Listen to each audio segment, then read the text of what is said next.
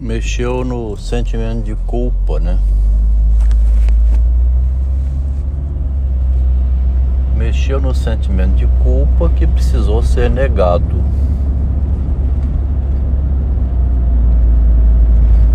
Fez uma cara de horror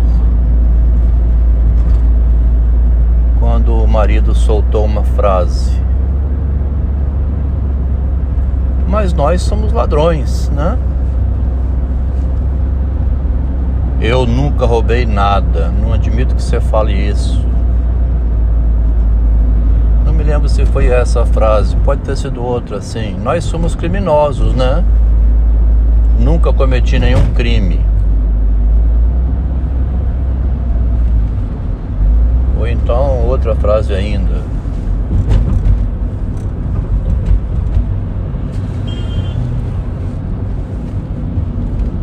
Que foi O que, que nós fizemos de errado? Nunca fiz nada de errado.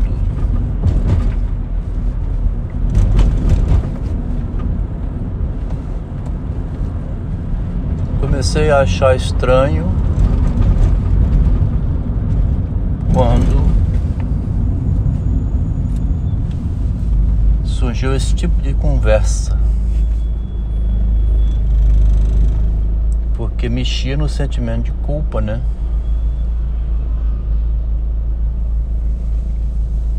Sentimento de culpa é qual? Diria sobre o quê?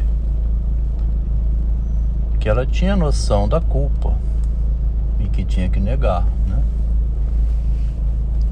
A mancha da parte do marido não havia necessidade dessa negativa tão veemente, né? E eu escrevi bem sobre isso outro dia.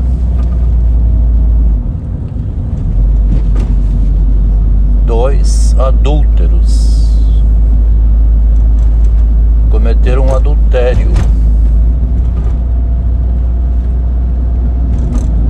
É difícil ligar essas pontas porque passa pela palavra, né? E o juízo interno, a repressão está sempre atuando.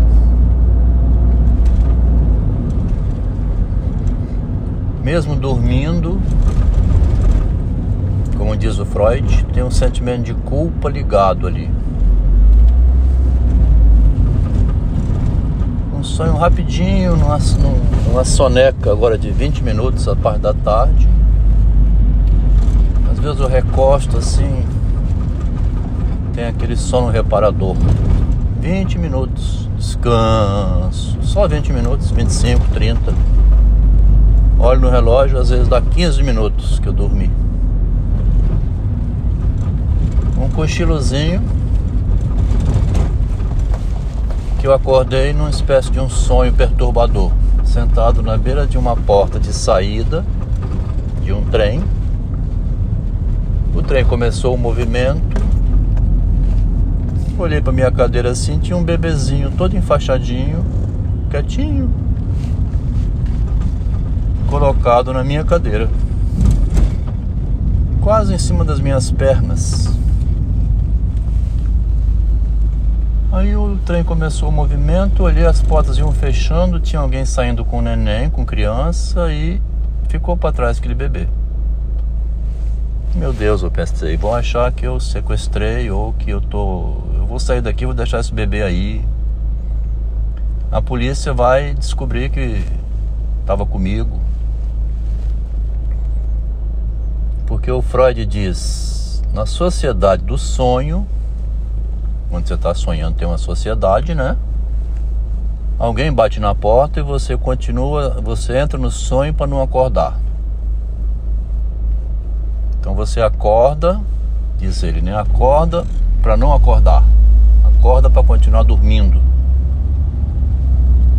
Uma parte continua dormindo uma parte acorda para atender a quem bateu na porta.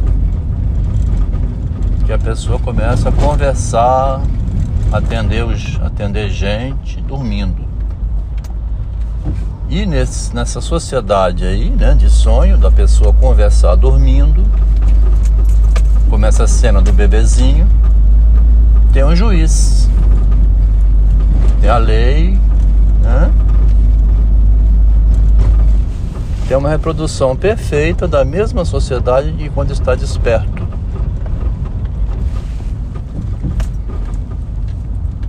Então, o sentimento de culpa é com relação a esse juiz que está atuando enquanto dorme.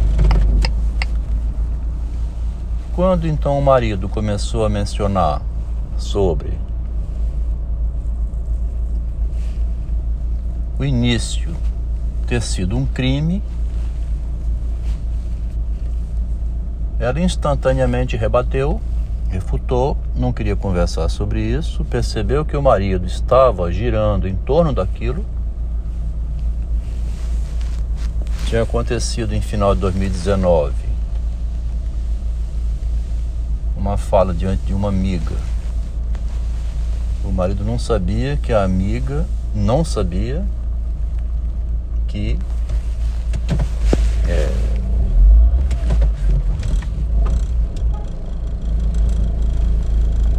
ela não tinha informado que tinha começado como esposa de um homem casado. Então falou, quando nós começamos, ela era, eu era casado. A amiga abriu um olho, aí depois ela falou comigo em separado. Você reparou como ela ficou com os olhos arregalados? Ninguém sabe disso, Adel. Eu acho que foi então nesse período que eu estava começando a levantar essas questões sobre o empoderamento dela, né? É uma filosofia da surpresa, tá vendo? Onde você começa a botar um, uma agulhinha, né? Uma pequena agulha para furar um pouco o empoderamento, né? Aí o empoderamento ou se torna mais rígido ou recua. Tem que ser numa desestruturação em cima de algum algo muito estruturante para a pessoa sucumbir ao furo na couraça narcísica, né? Entrar em regime de psicose, assim, de surto, ou então choque psicológico, terapia de choque, como diz. Porque ela fechou a defesa. E também estava em privado. Em público que ela se apavorou diante da amiga. Tem que ser diante do estranho, né? O príncipe Hamlet não consegue perturbar a Gertrudes. Ela grita, né? Para, cala a boca, cala a boca, mas não não demove ela do movimento dela. Como é que você demove uma pessoa? Como é que ela se move para trás e recua? Quando há um perigo, né? Público. No privado não, a pessoa investe e vem para cima ainda. E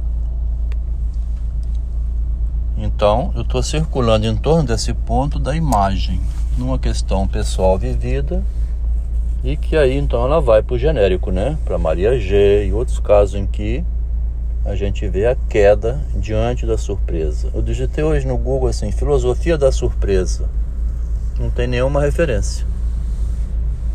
A filosofia da surpresa é a filosofia do choque.